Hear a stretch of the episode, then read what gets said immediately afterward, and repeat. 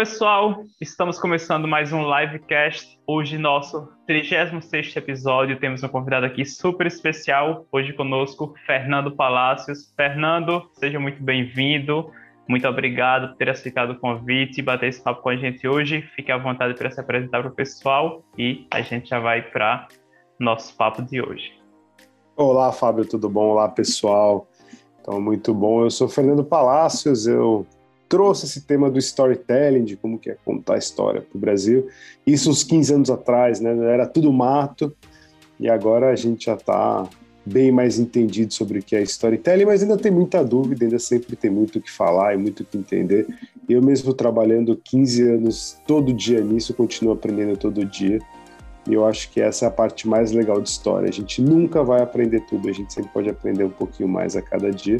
E aí estamos aqui para isso, para trocar histórias. Né? Então é isso, Fábio. E como é que vai ser a condução? Conta para mim aí, que eu também sou meio novo dessa história de podcast. Eu não sou muito do podcast, não. Tem algumas perguntas aqui que o pessoal já fez para a gente, e aí elas vão, aparecendo durante o nosso, nosso papo de hoje. E outras, a gente vai querer saber um pouco também sobre um pouco da sua história pessoal, e a primeira delas, já para a gente começar, é como foi que você aí surgiu essa paixão pelo storytelling, né? Já são 15 anos aí que você disse que tem de experiência atuando já, então desbravou aí esse tema no Brasil. Fala pra gente como foi que surgiu. Rapaz, é assim. É...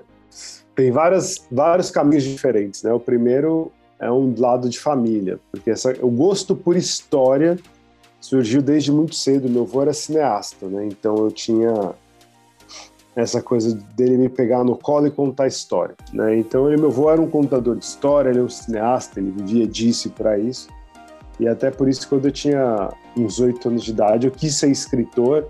E a minha família ficou meio aterrorizada quando eu falei que eu queria dedicar minha vida a isso, porque falaram: não, o Brasil não é um país para isso, né? Veja seu avô, veio a, a, ditadura, foi o primeiro a ser preso, veio a crise econômica, o primeiro a ficar pobre, né? Brasil não é país para isso. Então, no final, eu acabei saindo, né? Eu não, não, mergulhei nisso quando eu era mais novo. Eu, só que eu não consegui fugir muito, então eu fui estudar comunicação, né? Eu estudei relações públicas no meio da faculdade. Eu já migrei para publicidade, comecei a trabalhar com publicidade. E quando eu trabalhava com publicidade, como copywriter, né, redator publicitário e tudo, eu sempre, sempre tive muito ligado à questão de texto. E aí, no meio disso tudo, surgiu essa coisa, eu encontrei essa coisa do storytelling. Eu tinha que criar projetos para clientes. E então eu ficava pesquisando muito sobre tendências internacionais, o que estava acontecendo para poder fazer os projetos. E lá para 2003, 2004, surgiu essa coisa do storytelling Fora do Brasil, os relatórios de tendência começaram a falar: olha, tem uma coisa que chama storytelling, que a gente não sabe muito bem dizer o que é, a gente não sabe dar um exemplo, mas isso vai ser importante porque todo mundo está falando disso. O, o, guru de marketing está falando disso, o Bambambam Bam Bam de vendas está falando disso, a maior psicóloga está falando disso, então está todo mundo falando disso e esse negócio aí vai crescer, esse negócio é importante. Isso lá para 2003, 2004. Então eu comecei a tentar estudar por conta própria e mergulhar nisso e testar coisas. Eu estava em agência, então eu tinha clientes, eu comecei a testar formas de ah, como é que eu vou contar uma história aí para um cliente. No começo era muito, muito voltado a vender o projeto, a como contar uma historinha na hora de levar a apresentação de uma ideia. E com o tempo começou a virar a ideia em si era a história, né? E aí isso foi passando por essa etapa até que um momento eu resolvi falar, não, deixa eu mergulhar nisso de verdade. Eu não vou brincar com isso. Então eu resolvi fazer, eu fiz o primeiro estudo acadêmico no Brasil sobre storytelling, isso foi em 2007. Eu aproveitei que eu estava, que ainda tinha que me formar na faculdade, eu fiz né, relações públicas na USP. Falei, cara, eu vou aproveitar que eu tenho que me formar e vou estudar sobre isso. Eu vou estudar sobre storytelling, comunicação, li tudo que tinha sido publicado no mundo sobre storytelling. Na época eram 64 livros. Li todos esses livros, nada em português, e eu falei, beleza, vamos começar a mergulhar nisso. Aí eu fiz a primeira empresa dedicada a storytelling, comecei a fazer os primeiros projetos, transformar slide de PowerPoint em peça de teatro, esse tipo de coisa, fazer game online, eu fui fazendo meio que de tudo. E as pessoas falavam, mas isso é storytelling? Essa é outra coisa storytelling? Eu ia para os clientes, eu mesmo não tinha resposta, eu não sabia dizer, mas um documentário é storytelling? E essa propaganda não é storytelling? E se a gente falar que a história da família é a história mais importante? Isso é storytelling? E as pessoas falam assim, eu mesmo, eu mesmo não sabia responder. Eu falo, cara, não sei. Eu não tinha critério para isso, eu não tinha mesmo técnica para isso. Eu já tinha trabalhado com publicidade, mas quando eu fui fazer a primeira peça de teatro era outra história, né? Então, o começo foi muito uma fase muito legal, muito energética, exploratória, com muita possibilidade, muita coisa diferente, mas também foi muito muito abrir caminho no meio do mato, assim. Não sabia, não sabia exatamente o que eu estava fazendo ali. Teve muito acerto e erro, né, nessa, nessa primeira etapa, aí, nos primeiros anos. Então, a paixão foi surgindo meio que disso tudo, assim, desde quando eu era pequeno, tinha essa história do meu avô, e quando eu estava trabalhando em publicidade, eu comecei a achar que era muito mais legal do que ficar fazendo a publicidade tradicional. falei, cara, fazer uma história é muito mais legal. Até o processo de criar história. Pensar um personagem e como esse personagem vai interagir, isso é mais legal do que ficar pensando em como vender o produto, sabe? No final, colocava o produto ali no meio e eu comecei a entender que dava mais trabalho, mas era muito mais legal. E eu preferia ter mais trabalho, fazer uma coisa mais legal, do que tentar ir pelo atalho o tempo inteiro. Então, muito da paixão veio da prática mesmo, de encontrar uma coisa que eu gostava mais de fazer. Eu acho que essa, acho que essa é a resposta mais, mais verdadeira para essa pergunta. Assim. Você falou aí do TCC, né? Tem muita gente que hoje acaba, enfim, acha o TCC literalmente um perca de tempo, mas você sobre, utiliza ele justamente a seu favor, né? O tema que você já gostava e aí aproveitou, nesse caso, criou uma oportunidade, né? Você falou dos livros aí que você leu 64. Qual deles naquela época te chamou mais atenção e o que você viu assim, pô, isso aqui é muito legal, isso aqui para eu começar a trabalhar e utilizar isso no meu dia a dia? Cara, é assim, não teve foram, foram muitas coisas muito dispersas, tá? Então, assim, não tinha nenhum livro especificamente sobre storytelling. Tinha, mentira, tinha, mas eles eram o tipo de storytelling que eu li e falava, não, não é isso. Não é disso que os caras estão falando. Entendi. Então, por exemplo, assim, ah, o storytelling dentro da organização para contar a história da instituição. Eu olhava aquilo e falava, cara, não é, não é disso que os caras estão falando. Então, por exemplo, tinha um livro que era do Seth Godin, que era Todo Marqueteiro é Mentiroso. Que aí depois ele até mudou o título para Todo Marqueteiro Conta História. Esse livro, ele era um livro que quando eu li eu falei, cara, eu esperava muito mais de um cara como o Seth falando sobre storytelling. Porque na época, aí eu já tinha testado assim, não é que eu não sabia nada, eu já estava testando storytelling Sim. fazia uns três anos. Então eu já vinha testando na prática, e quando eu vi o livro do Seth, eu falei, porque ele fala muito sobre tematização. Ah, o storytelling seria você transformar sua lanchonete num submarino. Eu falei, cara, putz, isso é legal, mas o storytelling vai, vai além disso. Então eu lembro de olhar para esse livro dele e falar, cara, ele, ele, entendeu até a página 3. Aí eu ia lá ler os, os institucionais, e aí tinha um monte, Story Factory, Story não sei o que e tal. Ah, dentro das, das, organizações, das corporações, eu li aquilo, e disse, não, porque contar a história da organização, eu já falava, cara, tá, é, mas não é também, sabe? Eu falava, putz, tá, tem que ter outra coisa. Aí eu lembro de um livro, um livro não, um artigo do Walter Benjamin, sei lá, quase 100 anos atrás, ele falando dos storytellers, né, as pessoas que contam histórias na sociedade e que a figura do contador de história ia morrer. De todos esses foi o que eu mais gostei, que não tinha nada a ver com o storytelling que se estava se dizendo do mundo corporativo, mas ele me trouxe uma visão que eu tive, eu, eu parei e comecei a entender porque aí começou a fazer sentido para mim quando eu comecei a entender o lado artístico do storytelling. E foi muito por esse texto do Walter Benjamin e também por um texto do Orhan Pamuk, um livro do Orhan Pamuk, que é um ganhador de Nobel da Literatura. Que aí eu comecei a entender a, a importância e o poder das histórias para o indivíduo na sociedade de uma forma geral. Aí eu comecei a conectar com o que eu já sabia de marketing. E aí eu comecei a trazer também as minhas experiências. E aí eu comecei a ter que fazer uma coisa que foi entender as técnicas por, por quem vive disso. Porque quando eu fui fazer o primeiro projeto, né, que foi a peça de teatro, é... uma coisa é fazer 30 segundos, uma história de 30 segundos num anúncio. Outra coisa completamente diferente é fazer uma hora de peça de teatro é, é outra história. A, a profundidade dos personagens, tudo isso é uma outra história. Então, E eu não tinha a menor ideia disso. E eu fui entender na prática. E eu fechei com um cliente que em um mês eu entregava uma peça de teatro. Porque na minha cabeça, um mês era muito tempo para fazer um projeto. Até então eu estava acostumado a fazer projeto em duas semanas. Um mês era tempo de sobra. E quando eu fui ver, eu falei: não, cara, não, não é tão simples assim. E foi a, o mês que eu menos dormi na minha vida. Dormi duas horas a cada dois dias. Foi uma coisa insana. Eu, a minha sócia na época, a Úrsula, e depois no meio do caminho entrou mais um sócio porque assim, era um volume absurdo de trabalho, eu não tinha ideia do trabalho que dava fazer uma história. E aí foi o momento que eu comecei a falar assim, nenhum livro desse, desses 64 livros que eu tinha lido, nenhum ensinou como fazer. Cada um falava o quê, um o quê diferente, cada um olhava o quê por um lado diferente. Eu lembro até que tinha um que era o, o Elementos da Persuasão, acho que nem tem em português, o Elements of Persuasion. Ele até tava os exemplos mais legais de storytelling, mas nenhum falava como fazer. Eles falavam o quê e mais ou menos davam um exemplo, nenhum dava um passo a passo. E aí, quando eu comecei a fazer a peça de teatro, eu comecei a, a, a coçar a cabeça e falar: cara, eu não sei nem por onde começa esse negócio.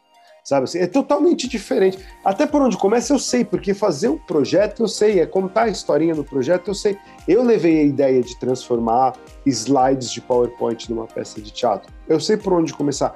Mas por onde começar a desenvolver, como pegar esse personagem e realmente fazer ele segurar uma peça de teatro, são outros 500, eu não tenho a menor ideia de como faz isso. Então foi o momento que eu tive que começar a recorrer a um outro tipo de livro, que foram os livros técnicos. Então, depois de eu ter terminado a minha formação teórica e acadêmica, eu tive que começar a fazer por conta própria, depois de já ter feito a, o TCC, a formação técnica. Porque eu comecei a ver que, assim, cara, eu não sei fazer esse negócio. E aí a gente pegou, se fechou num hotel, um quarto de hotel, começou a colar um monte de papel na parede, começou a rabiscar lá o que seriam os personagens.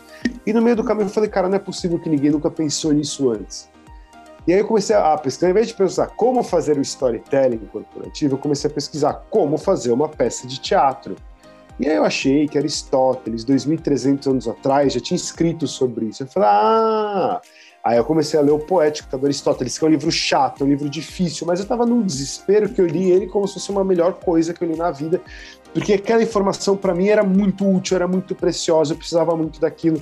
E aí depois disso eu caí no Gustav Freytag, que foi um cara de 300 anos atrás, que também falou de teatro.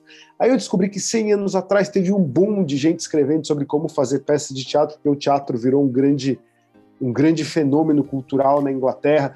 Aí eu comecei a mergulhar nisso tudo, eu comecei a entender que, cara, ou todos eles estão se copiando, porque pode ser, ou então tem coisas aí que são padrão, que vale para tudo.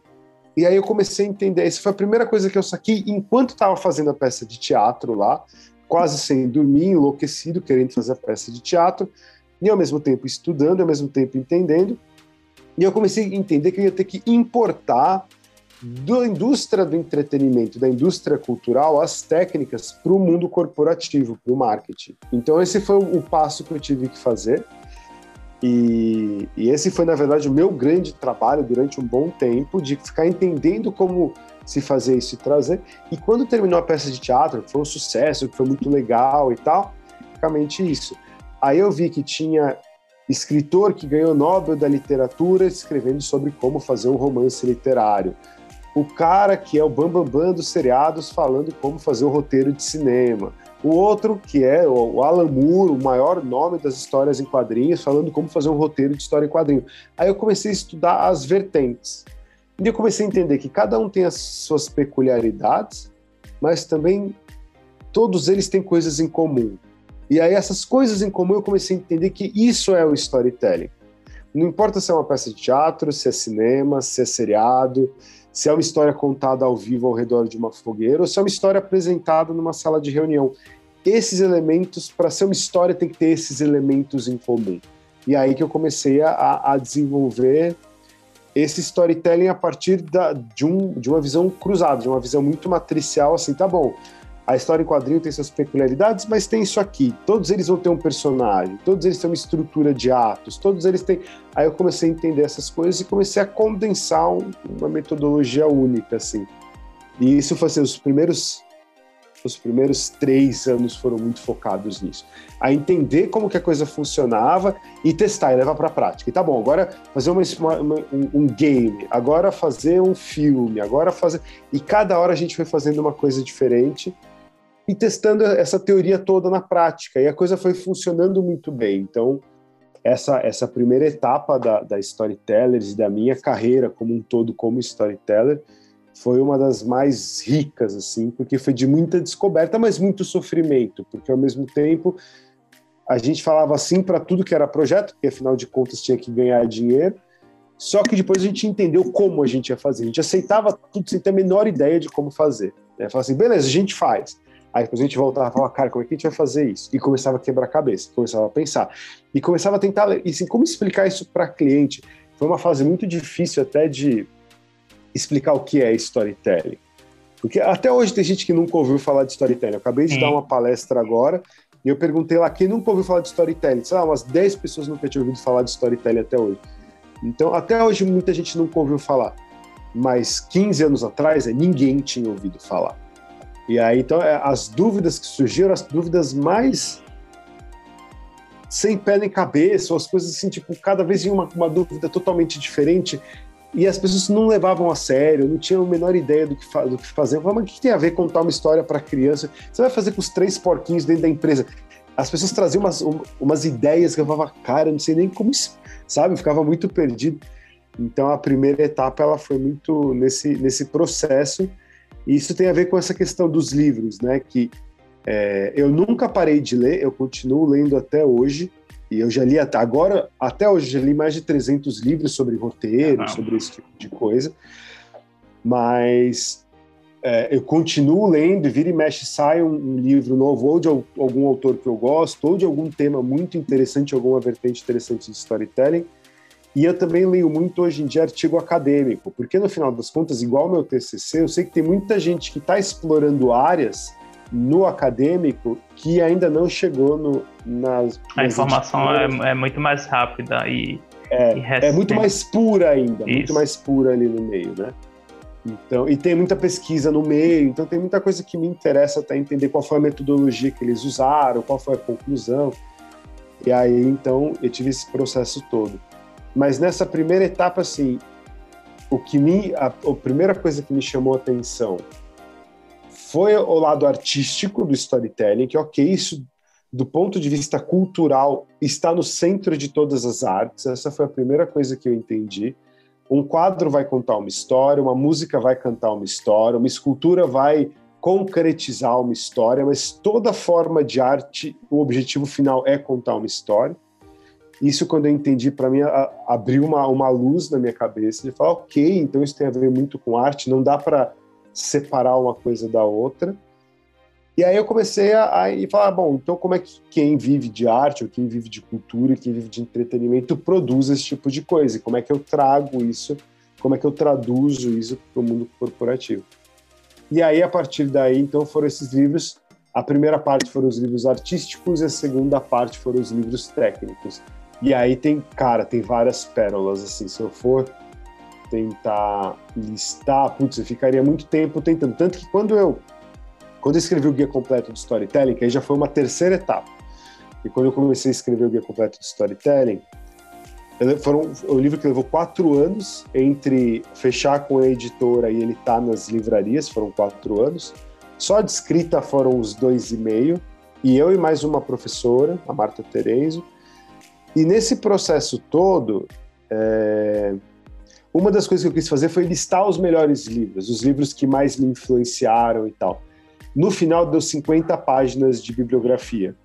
E aí a editora falou: não, cara, a gente não vai fazer 50 páginas de bibliografia num, num livro, isso vai ficar muito caro. E assim, pouca gente vai se interessar por isso. Isso aí fica de graça, a gente deixa lá no site da editora para quem quiser. Eu acho que até deve ter lá no site da editora essa bibliografia aí. Então, eu lembro até que eu cheguei a fazer uma bibliografia de A a Z, literalmente de A a Z, todos os sobrenomes de A a Z tinha lá na bibliografia. Então, isso foi uma coisa, uma coisa interessante, assim, é... Cara, se não fosse a leitura, eu não teria chegado onde eu cheguei. Isso para mim é muito claro. É... a importância é engraçado, né? Porque você comentou do TCC, para muita gente o TCC é uma coisa inútil. Eu entendo, porque eu também tinha meio desencanado da faculdade, porque faltava fazer o TCC. Eu estava no oitavo ano, então eu já ia ser jubilado da USP. Porque eu, por mim, eu assim, cara, tanto faz, já estou no mercado de trabalho, sabe assim, para que me formar? Eu estava pensando assim.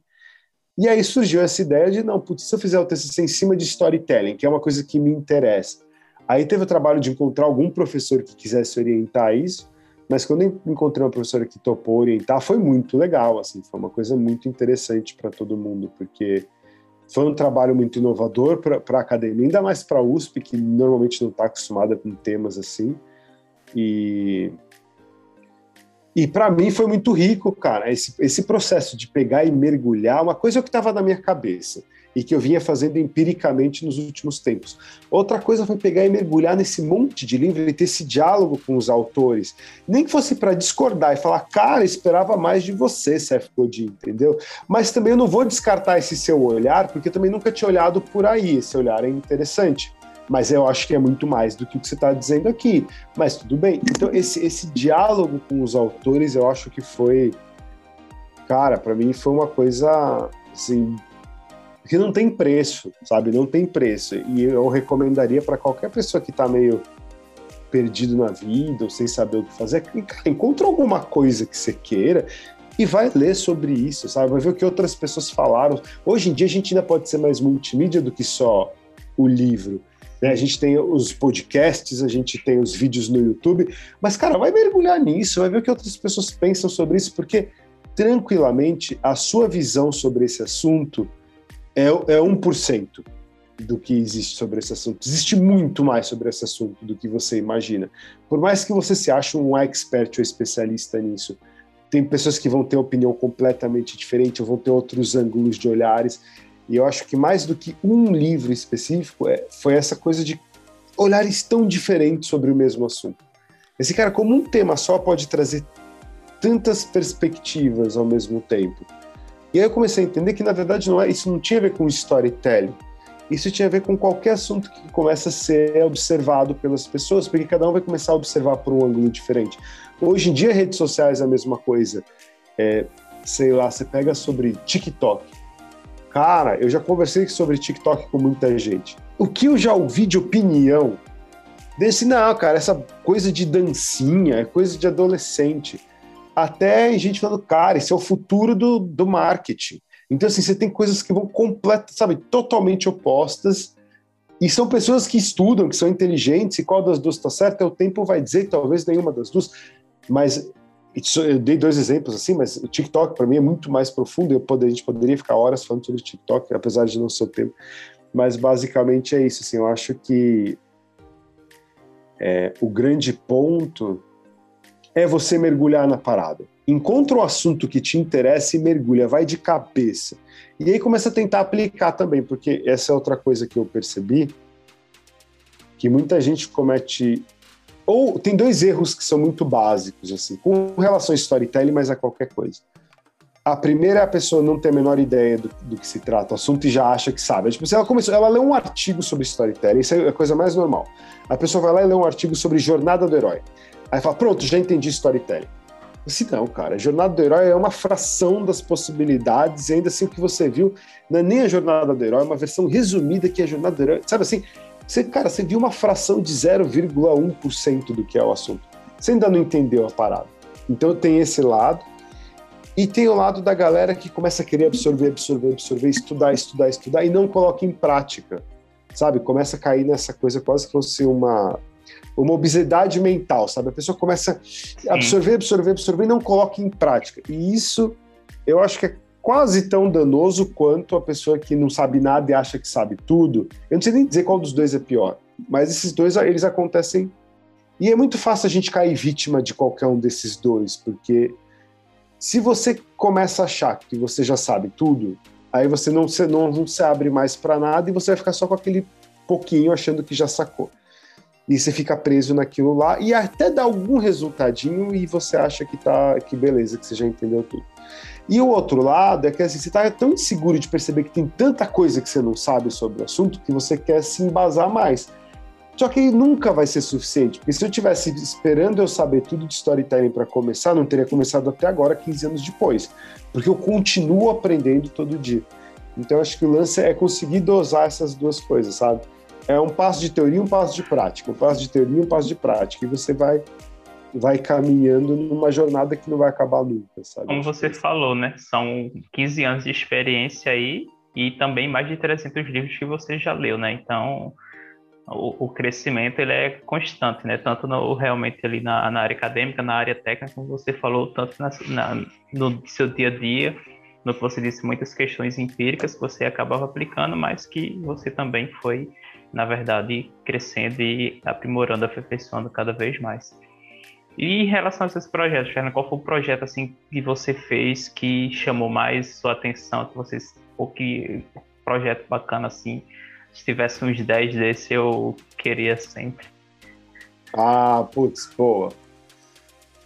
É assim, um que, eu, um que eu tenho muito carinho é esse da peça de teatro, né? Logo de cara, porque ele, ele foi o momento em que eu tive que entender a história toda e que eu vi depois na prática que o storytelling funcionava. Então esse para mim foi um projeto muito legal. Eu cheguei a fazer outros mes nos mesmos moldes depois, de transformar uma apresentação em peça de teatro, mas eles não tiveram o mesmo impacto. Esse por ter sido o primeiro, ele foi uma coisa muito poderosa. Mas o meu grande projeto da vida é a Saga do Tempo. É o projeto da Saga do Tempo a gente transformou o maior evento de, de, tecnologia, o maior evento de TI da América Latina, numa grande experiência narrativa. Assim, de, as pessoas que iam para lá como participantes de, do evento viraram personagens dentro de uma história que estavam vivendo uma grande história e, e o que elas faziam dentro do evento mexia é, é, o decorrer da história. Então era um jogo com história com, é, ao invés de a pessoa ir para lá como um participante de uma feira, de um congresso, ele foi lá como parte de uma liga e tinham ligas concorrendo. Então, você foi para lá, mas outro cara que todo ano ia com você para lá, ele foi dentro de uma outra liga. Então, aqui vocês estão agora como rivais, mas também tem um outro cara que você nunca nem conversou e que ele está na sua liga e você vai fazer amizade com ele. Então, mudou completamente, virou uma outra história, assim.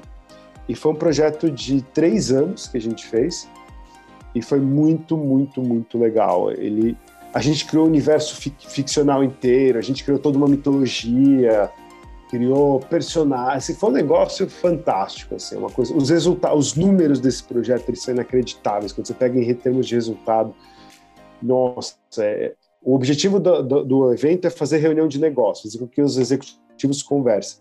A gente aumentou em 42% a quantidade de reunião de negócio, porque era uma das coisas que se você fizesse, aumentava mais ponto para sua liga para mudar o destino do jogo. Então as pessoas começaram a fazer loucamente.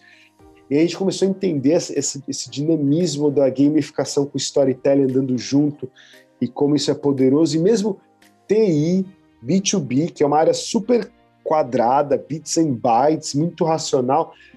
Eu, teve assim, esposa dos caras que estavam, porque eles vão com a família para o evento, ficam quatro dias. Teve esposa que veio me agradecer e falar: Cara, eu queria te agradecer porque pela primeira vez eu vi meu marido voltando a ser criança, sentado no chão jogando com card, sabe assim? E ele estava feliz, feliz. Eu nunca imaginei que eu ia ver ele no evento de, trabalho sentado no chão feliz. Né? Então esse é o tipo de coisa que foi um projeto que mudou a vida de todo mundo que participou. Todo mundo. Não teve ninguém que, que entrou e saiu igual desse evento. Assim, todo mundo que participou foi transformado. Inclusive quem estava nos bastidores, inclusive a gente da, da, produção, inclusive o pessoal da minha equipe, assim, é, todo mundo que participou disso aí aprendeu a contar história e ou foi virar escritor ou foi virar roteirista, né? E, e é basicamente isso, assim, foi um, esse foi um projeto muito transformador. Agora, você fala assim, mas se tivesse uns 10 desses, você faria uns 10 desses? Para ser bem sincero, eu não sei nem se eu teria energia para fazer, porque esse é um projeto assim de oito meses desenvolvendo, mais quatro. Esse no final ele é um projeto de um ano muito pesado, muito focado nele, mas depois os desdobramentos que vem depois. No caso, foram ainda mais dois anos de desdobramento, né? Então. O impacto é, é muito grande, né? O impacto é muito grande, o, o trabalho envolvido é gigante, a equipe é muito grande, mas é, Mas é um caminho muito legal, assim, do ponto de vista de o que storytelling pode fazer, é uma coisa muito legal, muito legal. É, eu, não, eu não consigo ver mais do que isso hoje, eu só consigo enxergar como metaverso. História de metaverso, Zuckerberg, do ponto de vista de storytelling, isso é muito claro para onde as coisas vão. E aí, nesse sentido, eu acho que assim, isso que a gente fez da saga do tempo dentro de um evento é o que eu acho que é a tendência que se torne o metaverso no futuro. Uma grande história em que as pessoas vão entrar, vão participar, uma coisa num pé no RPG, um pé no, numa coisa, num, num game online que as pessoas estão jogando ao mesmo tempo, mas além do jogo também tem uma conversa e também tem trabalho e tem meio que tudo isso junto. Isso, eu acho que aí isso, aqui ainda falta eu fazer alguma coisa mais nesse online de multiverso e também uma coisa que eu nunca fiz que eu acho que seria muito interessante é vídeo 3D, nesse vídeo 360 graus, aqueles vídeos imersivos, porque aí a narrativa é totalmente diferente também, porque ela não é mais linear né? E você assim, como a pessoa controla para onde ela está olhando, a história tem que acontecer de um jeito diferente. Então, o audiovisual muda completamente o roteiro, muda completamente a lógica. E esse é um tipo de experiência que eu não tive ainda. Essa é uma coisa que eu ainda acho que seria muito legal fazer. Que Sem em breve pode acontecer, né? Ah, sim, não. São coisas que estão aí para o futuro. E fora coisas do passado que eu acho que vão voltar, né? Essa própria história de podcast, Cara, meu avô, que era cineasta, ele trabalhou, ele começou a carreira dele fazendo radionovela, que é uma coisa que podcast, acho que a tendência é começar a voltar para isso. É, tem hoje em dia podcast, acho que, sei lá, 95% dos podcasts são conversas mais técnicas sobre assuntos e tal. Ainda quase não tem, tem já, mas tem muito pouco podcast de ficção. E eu acho que esse é um, um caminho aí de entretenimento e ficção que é um cara, existe um, um espaço gigante para isso, muito barato de produzir, que é o que meu avô sempre falava. Ele falava, Fernando, você pega um coco, toma a água dele, quebra ele na metade e ele vira um cavalo. Né? Então, essa, essa questão de, de como você brinca com a imaginação das pessoas pelos sons, que é uma coisa que o podcast consegue fazer, e eu ainda não vejo ninguém usando ele tão bem quanto ele pode ser usado. Mas eu acho que a tendência é ir também muito para esse caminho. Eu acho que tem um, uma, uma avenida gigante aí para quem é do podcast, para esse lado do entretenimento, para o storytelling. E eu acho que isso vai, vai, ser, vai ser legal de acompanhar esse movimento também. Olha aí, perspectivas futuras para o mercado já vindas de um especialista, né? 15 anos é. aí. Então, muito bom. E outro ponto também sobre é, essa questão é como você enxerga, já que a gente está falando um pouco sobre podcast, né, sobre todo esse, modelo, esse universo, como você enxerga hoje o, o, podcast e a evolução dele não só nesse ambiente assim um pouco mais voltado para a sua área, mas a maneira como ele é conduzido hoje. Você disse que 90% acaba sendo conteúdo mais técnico. Vamos aproveitar e falar hoje, uhum. como você enxerga hoje nossa conversa, está assim, como você enxerga a conversa de hoje, se tá legal dentro do roteiro. Como se você tivesse desenhado o roteiro, se ela estaria aprovada por Fernando. Cara, assim. Eu acho que. O que, o, que eu, o que eu penso sobre podcast, eu não sou um consumidor assíduo de podcast. Né? E é, parte é porque eu gosto de música. Então, se eu tiver um tempo para fazer alguma coisa de, ouvindo, eu vou ouvir música. Né? Então, parte é por isso.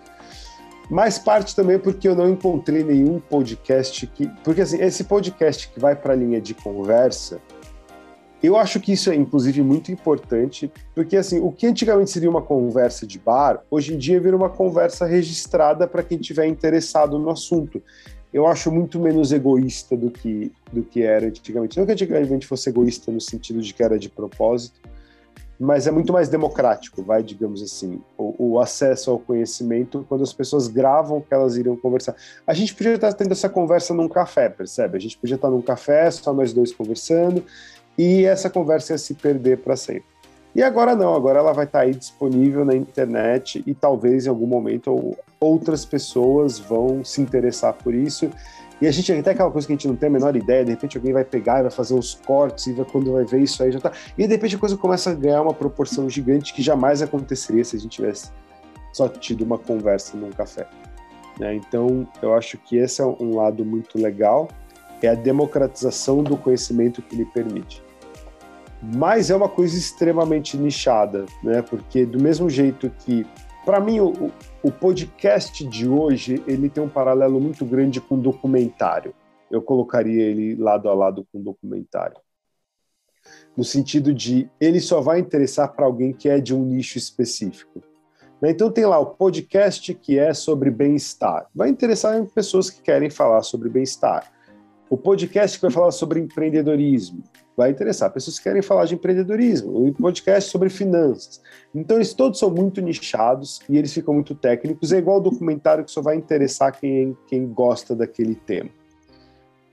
Existe um espaço, e eu acho que a tendência é essa, dos podcasts começarem a migrar para ficção. E aí não tem a ver com, com, a minha área de storytelling, é muito contrário, tem a ver com a área de produção de conteúdo.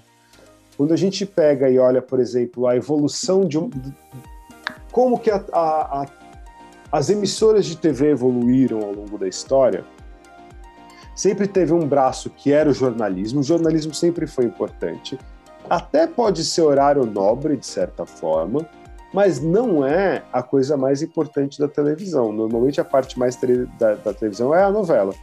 Né? Ou é o entretenimento, que seja o futebol ou alguma coisa assim. Mas o que as pessoas. O que realmente vai pegar muita gente é o entretenimento, não é o, o noticiário ou a informação dura. E no entretenimento dá para passar informação também. Não, não quer dizer que. Até foi uma das coisas que eu entendi com, com o Pamuk. Né? Ele fala que o que o, o que o romancista faz é o que o jornalista faz, só que com mais prazo. O que quer dizer que ele pode ir mais a fundo.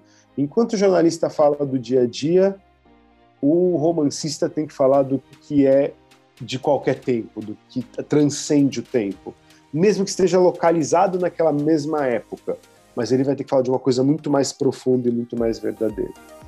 E o espaço para isso no podcast, ele ele para mim é muito claro, né? Porque já que é um mergulho que você está ouvindo alguém falar o tempo inteiro, eu já vi um ou outro podcast que trabalha com histórias, que a pessoa narra uma história, eu já vi isso algumas vezes.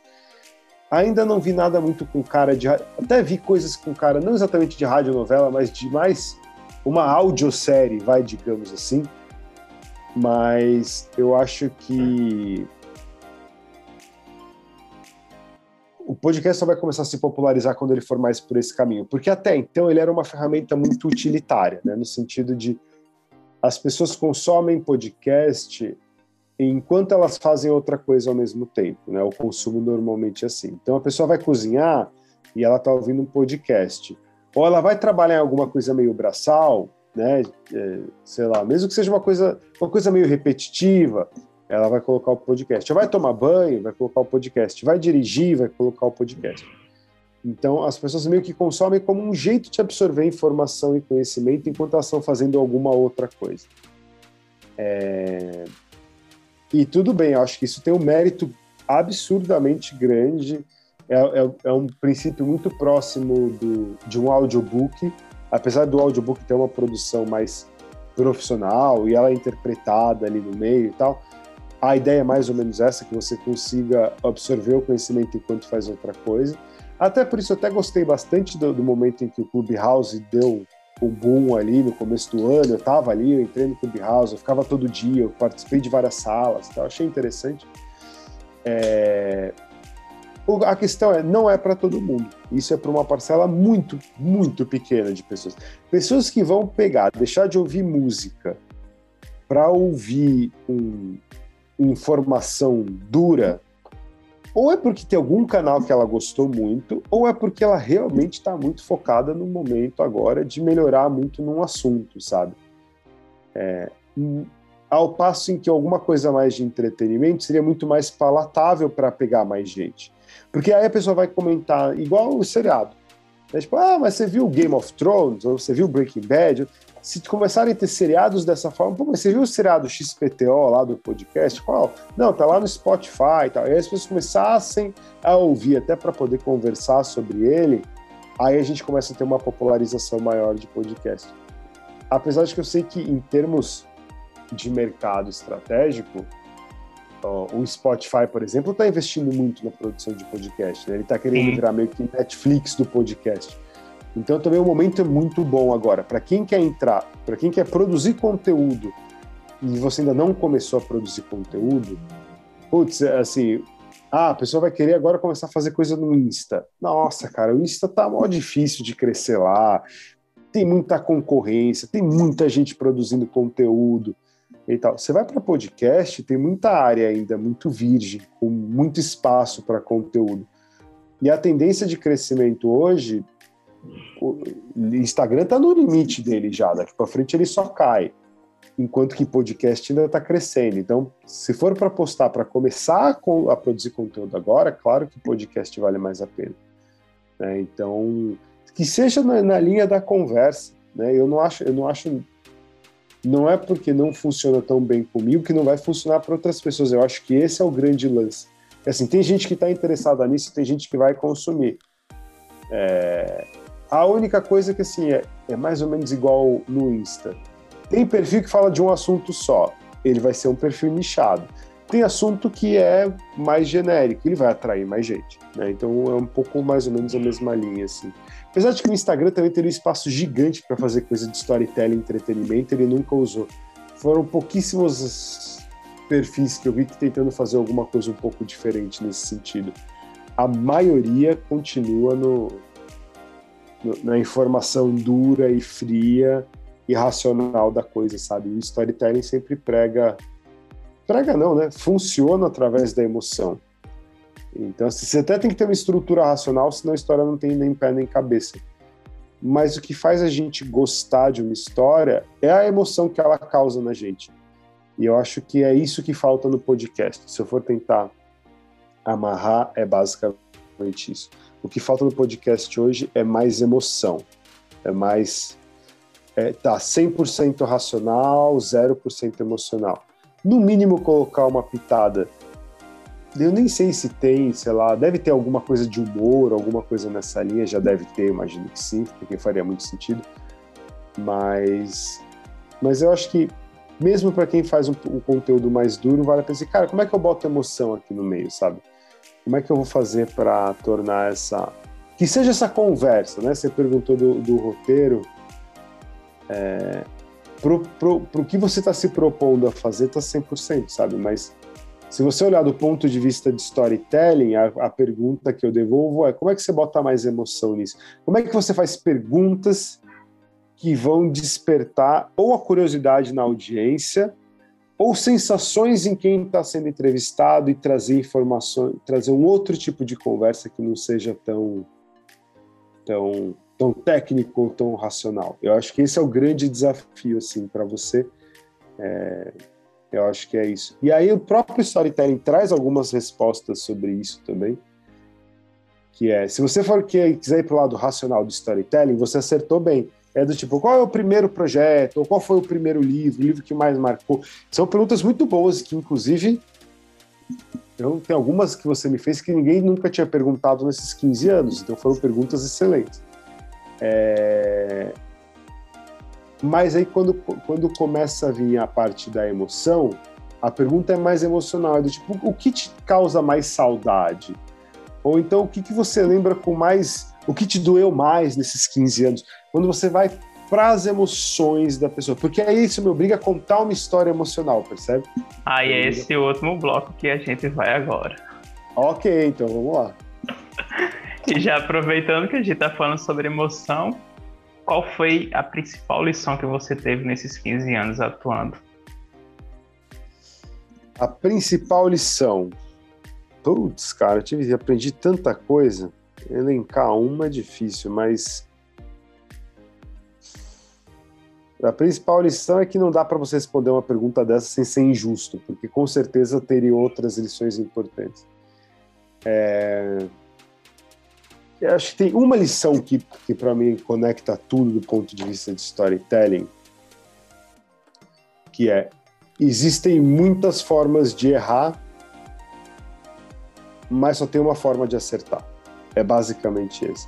Não que só exista um jeito certo, mas o acertar, o processo de acertar tem um caminho que é muito mapeado. Isso até do ponto de vista de jornada do herói, de Aristóteles, de tudo isso, há sempre a mesma lógica tem muitas formas diferentes de você errar. E você só vai ter um jeito de conseguir acertar. Esse jeito de acertar depende de sincronizar uma série de coisas. O, o, o acerto. E quando eu digo acerto, é uma história que realmente vai causar um impacto nas pessoas do jeito que a gente quer, ou a pessoa que está buscando sucesso e conseguir chegar no sucesso. E o sucesso pode ser fama, pode ser dinheiro, pode ser o que quer que seja. Isso só vai funcionar quando uma série de fatores se encaixam e se alinham. Nunca é uma coisa só. Não existe uma fórmula mágica de uma camada. As fórmulas mágicas até existem, mas elas são meio lasanha, elas têm várias camadas diferentes e você, olhando de cima, nem consegue ver as de baixo.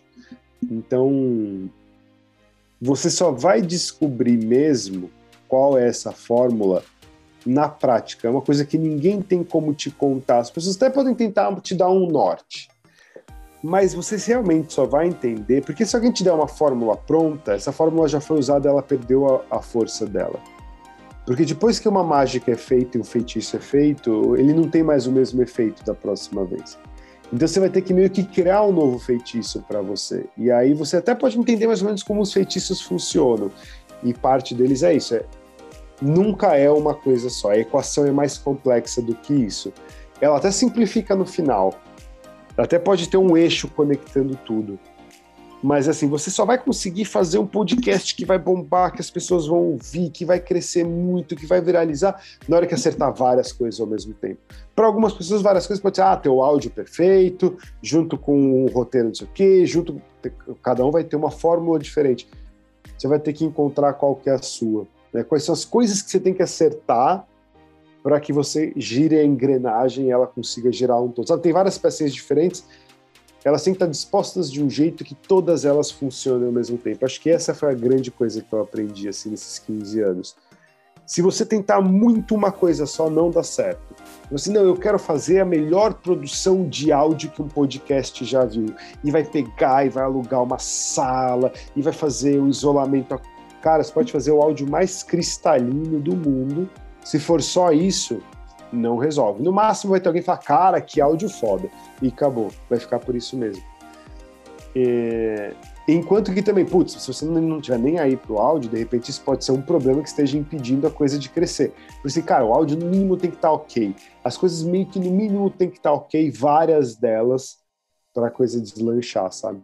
Essa é uma das coisas que eu entendi, assim, em termos de storytelling. Mesmo para uma história funcionar a mesma coisa, Cara, não basta você ter um bom personagem. Você tem que ter um enredo inteiro. Enredo significa que você tem que ter vários personagens que funcionam ao mesmo tempo.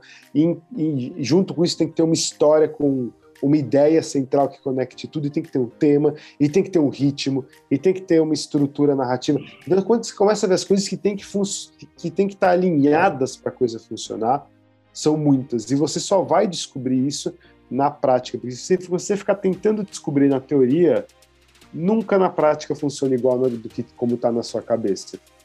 E aí que é aquele lance é, você tem que ir fazendo, ter a autocrítica de entender o que não deu certo, para melhorar um pouquinho mais da próxima vez, um pouquinho mais da próxima vez, um pouquinho mais da próxima vez, até uma hora que vai dar um salto, porque você vai sacar alguma coisa muito importante, e aí as coisas vão crescendo.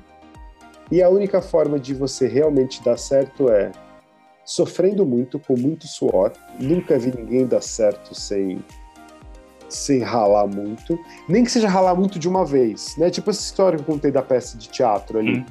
Cara, foi no primeiro projeto que eu fiz, deu muito certo. Só que acontece o seguinte, eu já tinha um histórico de 10 anos de, de agência, eu já tinha todo um trabalho e eu passei o mês mais difícil da minha vida. Então tem um monte de coisa que vai fazer com que te obrigue a ir para uma pra um caminho aí que as coisas sei lá, igual parir um filho, sabe? Eu acho que meio que toda vez tem um, um esforço meio sobre-humano, assim, para as coisas que, que realmente fazem a diferença. Porque eu vejo muita gente, em termos de produção de conteúdo, e não é só podcast de produção de conteúdo de uma forma geral.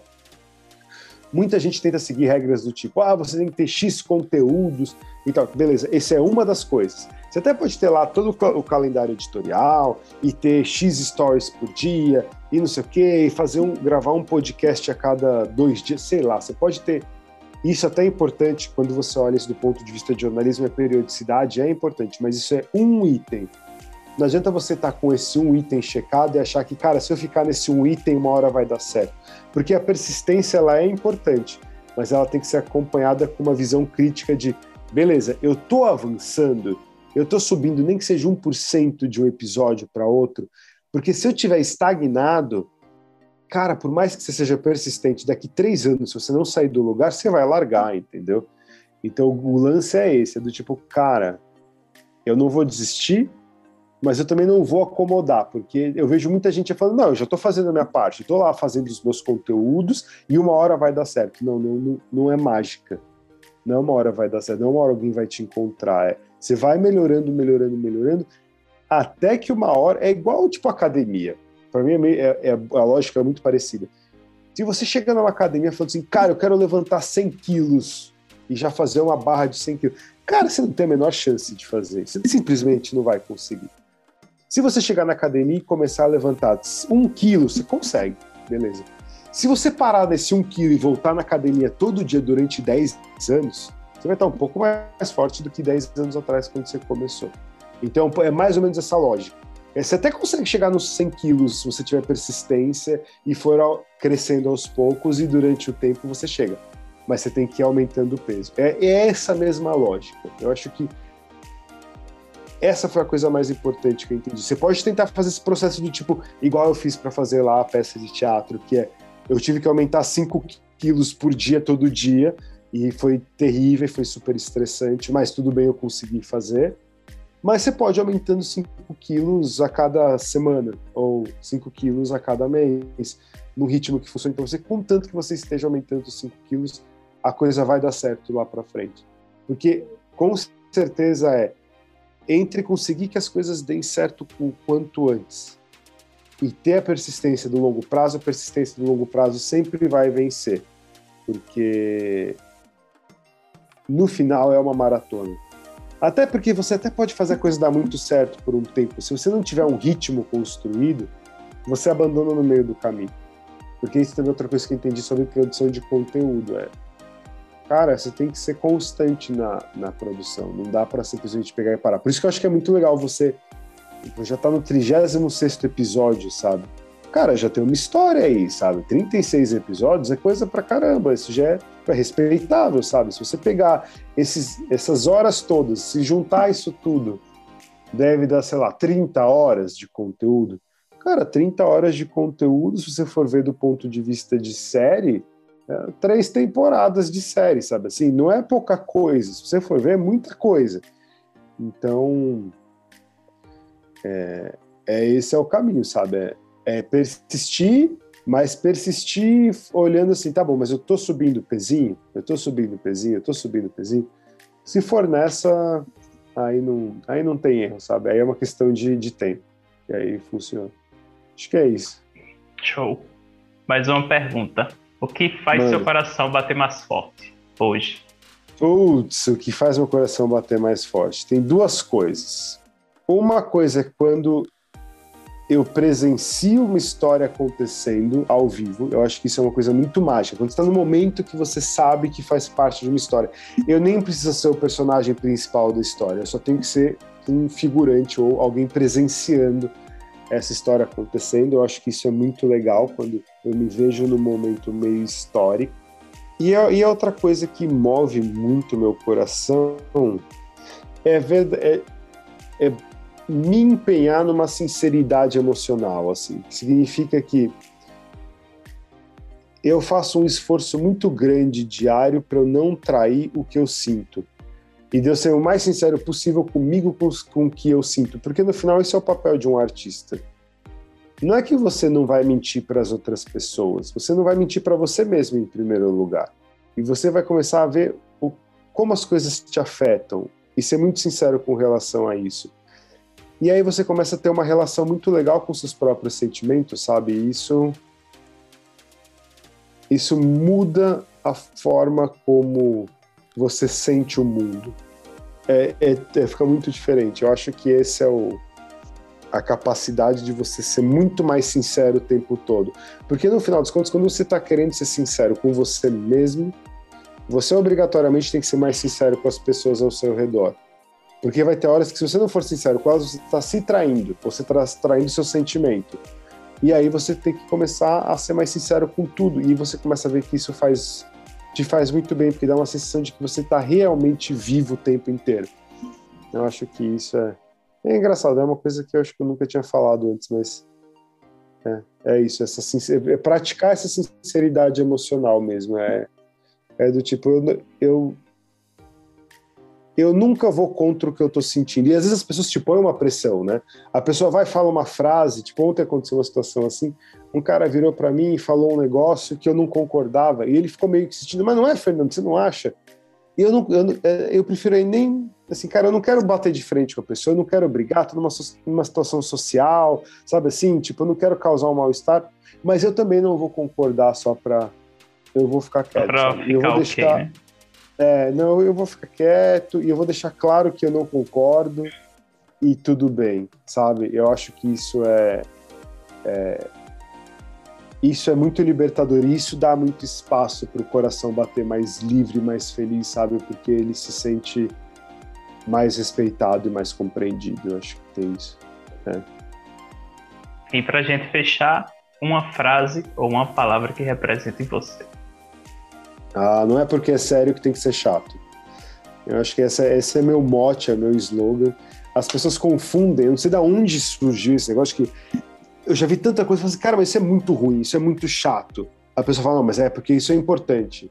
É mais um motivo para não ser chato. Se alguma coisa é séria, se alguma coisa é importante, aí sim ela tem que ser muito interessante, muito intrigante para todo mundo prestar atenção e absorver.